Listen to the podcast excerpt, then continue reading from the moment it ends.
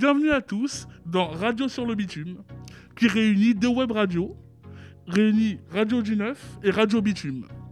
C'est euh, les deux radios en commun qui permet aussi d'avoir un moyen d'expression avec et sans domicile et aussi pour les jeunes de 15 à 30 ans. Donc, on va vous faire un petit tour des présentations. D'abord, on a Théo, mon, mon acolyte, présentateur. Après, on a Jefferson, Bonjour à tous. On a Bilal, Bonjour à tous. on a Olivier Bonjour. et enfin, on a Guillaume. Alors, mais soyons honnêtes à tous les mecs. Et voilà. Et là, je vais vous laisser Théo euh, faire le reste. À toi, Théo. Et aujourd'hui, on commence avec un classique de l'émission, le Top G de Guillaume, qui aujourd'hui nous promet de nous faire frissonner. Alors, les amateurs de Harry Potter, vous pensez pas qu'il serait peu temps de s'intéresser aux méchants Heureusement, pour faire triompher le mal et rétablir l'équilibre en faveur de la méchanceté, voici le top 10 des pires méchants de Harry Potter. Dixième place, Dolores Ombrage. Cons- Considérée par tous comme la pire méchante de Harry Potter, la directrice temporaire de Poudlard est une, euh, est une sorcière diabolique, tout simplement. Pour elle, une bonne éducation passe par une punition cruelle, voire même par la torture. Gilderoy Lockhart, le prof le plus incompétent de Poudlard. Ce beau gosse passe plus de temps à voir son reflet dans son miroir qu'à préparer ses cours. C'est cette erreur qui lui sera fatale. Face à Ron, il se fera amnésier. Les Dursley, oui bon, ça fait trois. La famille Harry Harry Potter, c'est les pires moldus qu'on ait jamais vus selon Hagrid et la prof McGonagall. Cependant, Dudley semble devenu reconnaissant avec ah, face à Harry depuis qu'il l'a sauvé d'une attaque de détraqueurs. Rogue. Rogue est l'un des profs les plus détestés de Poudlard. Il est vrai que sa fâcheuse tendance à se moquer de Harry Potter et du trio et à privilégier les, sa classe, les Serpentards, en font un personnage peu recommandable. Néanmoins, Rogue est quand même un gentil et c'est le plus et c'est le moins méchant des méchants de ce top. En sixième place, j'ai voulu mettre Pettigrew. Peter Pettigrew ou Queue de Verre est le plus lâche et le plus pitoyable des mange-morts. Ce rat et ce, sera particulièrement stupide, se fera tuer, se lui-même parce qu'il aura trahi Voldemort. Ensuite, j'ai mis un, mé- un méchant pas très connu, Sénéraire Greyback. Il s'agit d'un loup-garou, mais le pire loup-garou du, monde-. Son, son goût pour la chair humaine fait qu'il n'hésite pas à attaquer les enfants moldus ou sorciers pour satisfaire sa faim. 4. Drago Malfoy. Le rival de Harry, il est, il est chez les Serpentards. Il est très jaloux de Harry Potter et ses amis. Il est très rusé. Par exemple, il va tenter d'empoisonner Voldem- euh, avec un hydromel empoisonné venant de chez Madame Rosmeta, la géante Ou il va tenter d'assassiner une des copines de Harry Potter. Mais bon, il ne reste qu'un enfant. Et euh, voilà. Le, concierge de l'école, Rusard, est un sorcier raté. Pour lui, les punitions les meilleures sont celles qui font le plus mal. Ainsi, souhait le plus cher serait de suspendre les élèves par les pieds avec, au plafond du clashot avec des barres de fer, qu'il entretient soigneusement, ou de fouetter les enfants jusqu'à l'os. Accompagné par Mistaigne, sa chatte, il patrouille dans les couloirs en, en essayant de surprendre les, les, les élèves fautifs. Deuxième place, Bellatrix Lestrange. Cette reine du mal et pseudo-amante de Voldemort a tué Sirius Black, son cousin. C'est également elle qui a torturé les parents de Neville jusqu'à les rendre fous. Enfin, parce qu'il fallait bien en parler, Voldemort. Je profite euh, du fait qu'il ne soit plus de ce monde pour parler de lui en disant son nom. Le grand méchant du film. Maléfique depuis son enfance. Voldemort, ou comme Elvis Malraux Giluzor, a grandi dans un orphelinat modulé où il était détesté de tous. Son ambition, sa colère, son intelligence font pour moi l'un des plus grands méchants, non seulement de Harry Potter, mais aussi du cinéma. Voilà, c'est tout. Merci beaucoup Guillaume pour euh, euh, cet objet. Mais au fait, la culture, c'est quoi? Comment la définir? Olivier nous apporte des éléments de réponse avec ses deux invités, Pillet et Jefferson, deux jeunes adultes du 93. Quand on a 20 ans, que l'on vit en Seine-Saint-Denis, la culture, cela représente quoi? Il y a la culture institutionnelle, la culture de consommation, mais aussi la culture de proximité. Définir la culture, c'est presque mission impossible, tellement ce mot de culture avec un grand C renvoie à des conceptions multiples et variées. Nous pouvons aborder la culture, celle d'où l'on vient, mais aussi celle que nous saisissons dans la rue. Pour essayer d'en définir les contours, nous avons avec nous en studio Bilal et Jefferson, tous les deux ont 22 ans et habitent la Seine-Saint-Denis. Bonjour Bilal. Bonjour. Bonjour Jefferson. Bonjour. Alors, comment accédez-vous à la culture? Ma question s'adresse tout de suite à Jefferson. Alors, euh, pour moi, accéder à la culture, c'est euh, pour moi c'est primordial déjà, pour commencer. C'est-à-dire, ça veut dire quoi primordial? Pour moi, euh, primordial dans le sens où sans la culture, je me perds au sein de la, au sein de la société. C'est vraiment, euh, pour moi, c'est un pilier qui me permet de, de toujours rester euh, droit, toujours rester debout en fait. Mais alors, justement, c'est quoi ces piliers qui t'aident à, à rester droit? C'est quoi ta culture à toi? Vraiment, en général, j'ai une culture française. C'est-à-dire, c'est quoi? En gros, euh, ouais, la culture française, c'est la culture qui appartient au pays de la France en fait. C'est une culture euh, typiquement française qu'on m'a apprise euh, depuis mon tout jeune âge et que, euh, avec laquelle j'ai grandi en fait. D'accord, c'est ton, quotidien, c'est tes Ouais, ouais, c'est mon quotidien, oui.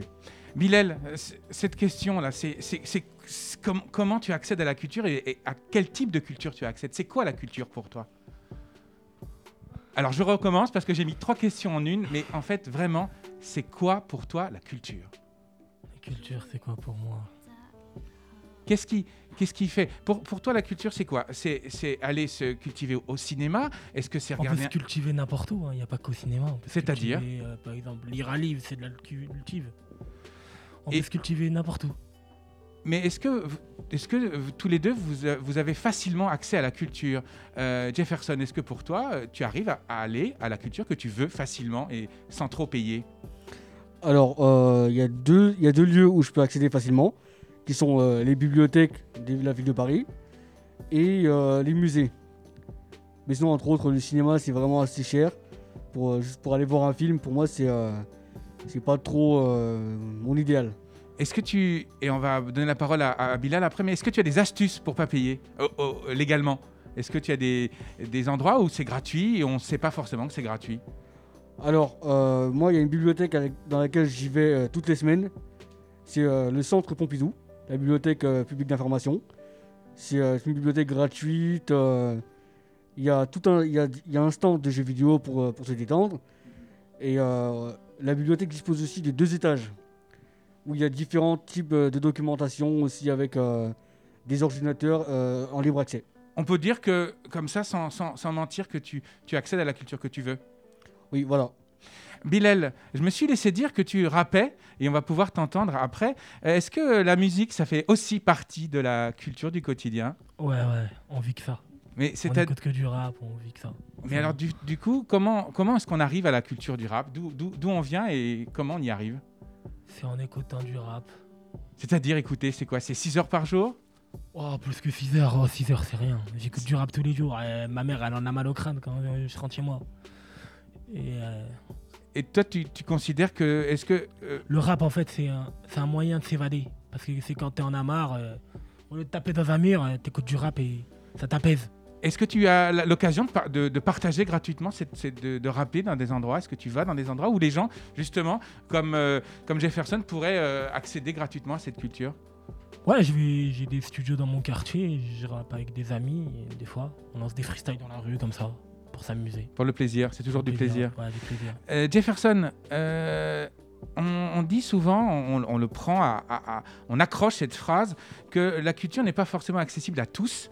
Et parfois, euh, certaines personnes qu'on dit sans-abri, les gens de la rue, euh, on se demande si vraiment ils ont des besoins de culture. Est-ce que tu sais, toi, euh, si les gens de la rue ont, ont des besoins culturels ou est-ce que finalement ça, ça se limite, ça se limiterait au, au quotidien basique? Alors, de mon humble avis, je pense que tout le monde a besoin de la culture pour se construire dans une société euh, équilibrée.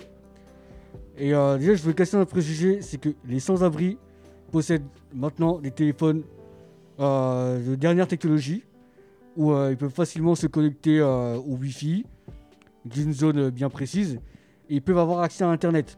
Ils peuvent appeler leurs proches. Donc, en gros, on peut pas, on peut pas dire que les sans-abri sont vraiment exclus là-dedans en fait tout le monde, tout le monde est vraiment inclus dans la culture en fait. C'est, euh, C'est possible. ouais, voilà, c'est possible. C'est possible. Nous recevions dans du neuf euh, sur le bitume dans l'interview euh, Bilal et Jefferson, 22 ans, qui habitent la Seine-Saint-Denis. La question posée, c'était quel est votre accès à la culture et quelle est la définition de la culture? Merci beaucoup, Olivier. Euh, moi, je peux rajouter quelque chose personnellement.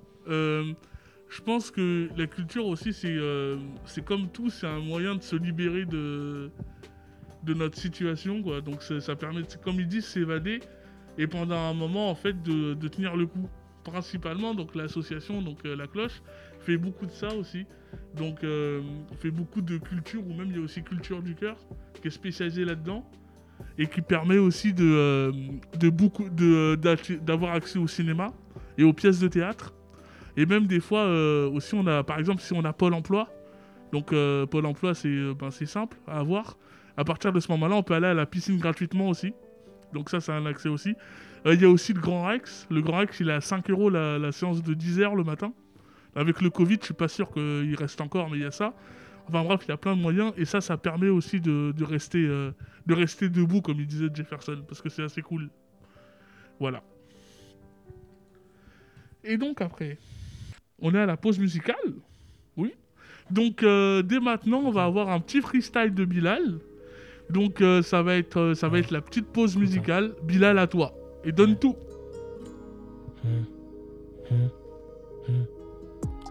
Ouais, tu peux me voir sans l'aller sans retour. hein. Je vole dans le ciel comme un vautour. hein. Dis pas que tu m'aimes, je sais pas rapper, gros. Fais pas trop blabla quand y a les condés, ma gueule. Parlent trop, ma gueule. Ils se croient ma gueule. Moi, j'ai rappé, j'ai des délires, des fous rires avec des amis. Dis pas que tu m'aimes, tu fais trop le gars, qu'est-ce que t'as fait, petit fleuri, ouais. J'ai grandi dans la guerre, un salaire. Quand y a les condés, ils sont tous à terre. Fais pas blâmer, c'est de la tuerie, ouais. Dédicace à Amel, je déploie mes ailes juste pour toucher le soleil. Je dors pas la nuit car j'ai pas sommeil. Ouais, ouais. C'est sur le terrain et je fais pas de blabla. Africain comme Nelson Mandela. On a touché le tunnel pour faire finir au fond. C'est la rue qui m'a fait prier mes pulsions. J'ai grandi, ouais, j'ai pris de l'âge, j'ai vieilli, j'ai mûri, j'ai compris à quoi servait la vie, ouais. J'écris des disquettes, toi tu m'écoutes en classette. Je suis dans le rap, je marche en claquettes, chaussettes. Je traîne à la muette, c'est ma zone. Tu veux me voir comme un chat Et poteau, je chavire. Je dors pas la nuit car j'arrive pas à dormir, je fais des rêves. Je fais des rêves, des fois je dors pas, je fais des rêves. Ma mère m'a dit, mon fils, fais pas de bêtises, tu finiras. À terre, tu tomberas, tu te lèveras. On finira seul comme des rats. Moi j'ai grandi, j'ai pris du galant. Quand je vois les schmitt, cache mon shit dans mon caleçon. Faut faire attention, les punitions pure qu'il y ait des arrestations.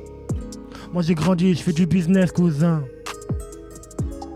Et dans la vie, si t'as des coups de main, t'en as besoin. On a grandi, on a vieilli, plus de maturité. J'ai grandi dans la zone, posé dans le bâtiment de ma cité. Je traîne gros, j'ai pris de l'âge, j'ai mûri. J'ai compris à quoi servait cette putain de vie.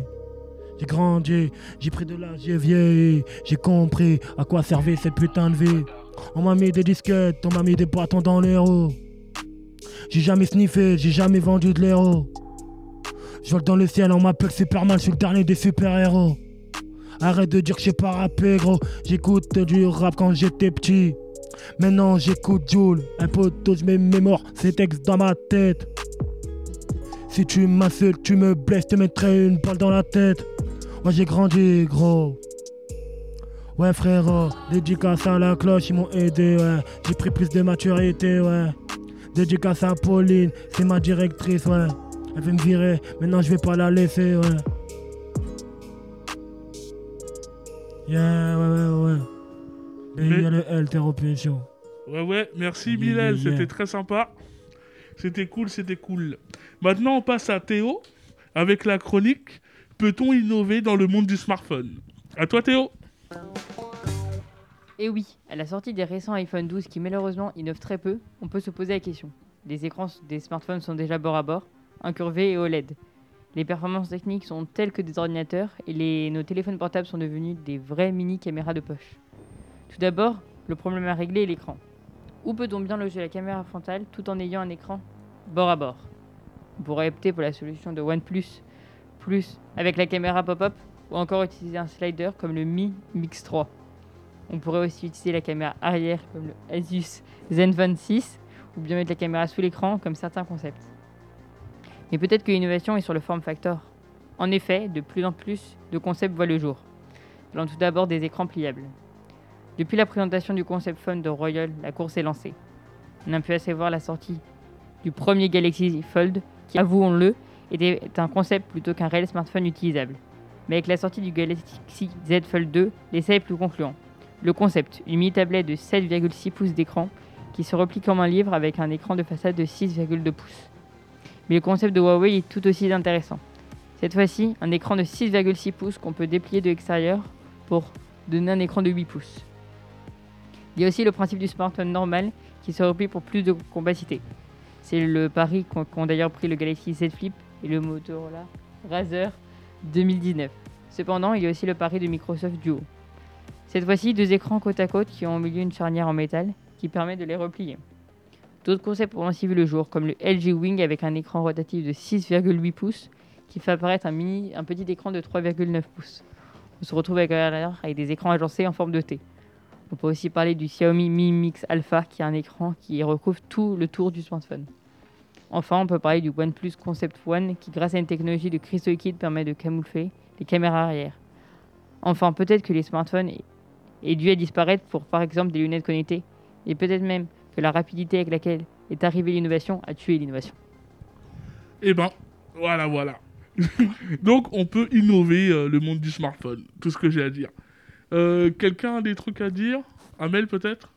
Non, j'ai encore des frissons en fait après le morceau de rap euh, de, de Bilal. euh, Je j'arrive pas à me reprendre, mais euh, je pense que je vais, euh, je vais m'y mettre tout de suite euh, Ok. pour le quiz. Parce que là, euh, waouh, la, la truc, etc. On, a- on prend la prochaine chronique qui est euh, bah, avec Amel, Ouais. Adam et, et Kylian, c'est ça Ouais. À chaque fois, je me trompe. Euh, donc voilà, qui est, euh, qui est un petit quiz solidaire par rapport au monde de la rue. Exactement, Giovanni, justement, parce que euh, je veux bien euh, porter un petit éclaircissement sur, le, sur le, la base de ce quiz qui a pour but justement de changer le regard sur le monde de la rue, ou plutôt les, personnes qui vivent à la rue. Euh, on va commencer un petit peu euh, par la question ou le préjugé qui est le plus répandu au sein de notre société. Je vais, euh, un petit peu me lancer sur, sur la question. Quel est, à votre avis, le pourcentage de personnes sans domicile souffrant de troubles liés à l'alcool? Euh, T'as une réponse peut-être, Bilal? 21%. Non, mais tu triches là. Et tout à l'heure, je t'ai vu là-bas, t'as. t'as- t'as- pas- T'as pas droit, Bilal. Et, Ma- et Mathias, toi, tu penses que c'est combien à ton avis? Non, s- Bah, là, sans la voir- réponse, donc, euh. Oui, mais sans voir la réponse. Parce qu'on est tous dans les préjugés. Même moi, quand la première fois que j'ai vu ça, même moi, j'étais étonné. Donc Euh, toi, à bah, ton moi, avis euh, J'aurais dit euh, une trentaine de pourcents. Enfin, en tout cas, euh, les SDF qui sont près de chez moi, il y en a aucun qui est alcoolique. Donc, je me dis peut-être qu'il y en a qu'il y a certains qui, sont, qui le sont. Et vu les préjugés, peut-être en faisant une moyenne, ça me donne 30%. Et toi, Théo? Ouais, moi aussi j'aurais pensé un peu plus que apparemment la réponse, mais euh, Et ouais, Ouais. parce en vrai, parce que le, la France est pays d'alcooliques, parce qu'il y a 19% qui sont avec domicile qui boivent de l'alcool. quoi. Bah, Donc on n'est pas si loin que ça. hein. ben non, non, bah non. euh, bah, contrairement à une idée reçue, il serait autour de 21%. Les gens, justement, les gens sans domicile fixe, euh, liés à l'alcool, ils seront enfin, que 21%. Contrairement à une idée perçue, car on a cette image de l'alcool lié aux personnes euh, qui sont à la rue parce que ce sont des personnes que l'on remarque un peu le, enfin, euh, le plus. Mais euh, or, il n'y a que 50% des personnes sans, do- sans domicile qui se déclarent abstinents. Bah, du coup, vous avez, on a un écart assez, assez quand même euh, remarquable entre ce, enfin, entre le préjugé qui, voilà, qui donne pour les personnes sans domicile fixe, qui, voilà, qui, euh, qui, qui leur renvoie vers euh, cette, cet espace, euh, comme quoi ils sont, c'est des, c'est des gens alcoolisés, machin et tout. Eh ben non. Bah, contrairement à cette idée, ils sont, voilà, ils sont que 21%. Voilà, c'est pas mon cas. Moi, je bois de l'alcool. Mais bon. Passons ça. Donc, on prend la, la question là-dedans. Adam, c'est à toi. Oui. Bonjour à tous. D'après vous, quelle est la part de personnes sans domicile qui ont un emploi? Théo, vas-y. Je dirais une euh, quarantaine de pourcents. Une autre réponse peut-être? Mathias? Euh, bah, techniquement, s'ils sont sans domicile, c'est qu'ils ont un très, un très faible salaire. Donc, euh, je dirais, euh, ouais, autour de 30%, 35%. Bilal? Moi, je dirais 50%. Et non, un quart des personnes sans domicile ont un emploi. Et parmi ces 24% de personnes sans domicile, 17% sont en CDI. Donc c'est une idée reçue de penser que tous les sans domicile sont sans emploi, comme vous pouvez le voir. Et c'est toujours pas mon cas. Alors, on va passer maintenant à la question de Kylian. À toi, Kylian. Euh, parmi les sans domicile fixe, euh, quel est le pourcentage de femmes? À toi, Théo. Alors là, je ne saurais pas répondre parce qu'il y a vraiment une diversité. Et je dirais euh, 50%, donc euh, vraiment une égalité. Mais... À toi, Mathias. Euh, bah, moi, j'en connais aucun euh, SDF femme. Donc, euh, du coup, je dirais euh, peut-être euh, peut-être 30%, 30-40%. À toi, Bilal. Moi, je dirais, comme lui, il a dit 25%. Euh, 38% exactement. Euh, Ouais, c'est un nombre qui peut surprendre. Euh, les femmes sans domicile sont pas visibles, elles font tout pour se cacher. Euh, elles peuvent prendre une apparence masculine ou prendre une apparence impeccable, tout simplement pour être en, en sécurité. Voilà. Et c'est toujours pas mon cas. voilà. Donc, décidément, ce quiz n'est pas fait pour moi. donc, euh, donc voilà. Donc, j'espère que vous avez, euh, vous avez appris des nouvelles choses aujourd'hui. Et bah oui. Et bien sûr, pour casser les clichés, donc euh, Radio Bitume, et surtout pour faire ces tours sur ça, c'est vraiment pour casser les clichés. Donc, je crois qu'on arrive à la fin. Si, ma- si, si je crois que je suis bon dans mon timing, time misère. Donc, on va faire un petit tour de table de fin. Donc, euh, si vous voulez faire un petit au revoir, les gars, faut vous rapprocher. Tout le monde prend un micro. Donc, on avait Jefferson. Dis au revoir, Jefferson. Alors voilà, je veux dire remercier euh, la radio du Neuf et Radio Bitume pour euh, cette interview sur la culture. Ouais Ouais, ouais On a aussi euh, mon acolyte et, et super présentateur Théo. Et ben merci beaucoup pour cette émission. On a appris plein de choses aujourd'hui. Ouais On a aussi Mathias, qui, euh, qui, était, euh, bah, qui était intervieweur, interviewé. inter- Euh, on moi, ouais, j'étais interviewé. Bah, Oui, je- c'est ça. moi, je suis un simple personnage ici. euh. C'est ça, Je- personnage de l'ombre, Exactement. qu'on verra, ça se trouve jamais. Bravo Mathias Merci. Après, on a aussi Bilal, le freestyler, le, le gars qui, qui a toutes les réponses bonnes, mais qui surveille et surtout qui triche. Allez, Bilal Merci. Ouais Merci beaucoup de m'avoir écouté, en tout cas, mon joli rap. Et big up à la cloche et big up à Pauline et après, bien sûr, on a, on a, on a l'intervieweuse de rêve. Ouh, bon. Amen Euh, ben, Ah. je dirais, j'ai envie de dire que Studio 9 et Radio Bitume unis euh, pour le meilleur et pour le pire. Ouais Espérons pour le meilleur, pour nous. Et aussi, on remercie aussi Adam. Merci à tous. Ouais On a ça aussi Olivier. Merci à vous. Ouais On remercie aussi Kylian. Merci beaucoup. Merci beaucoup. Ouais, et je crois que j'ai oublié personne. Si. Toi Ah bah oui, moi, votre, votre humble serviteur Giovanni. Ouais Ouais Merci beaucoup. Sur ce, sayonara, alligator, et à plus Salam alaikum. Alaikum salam.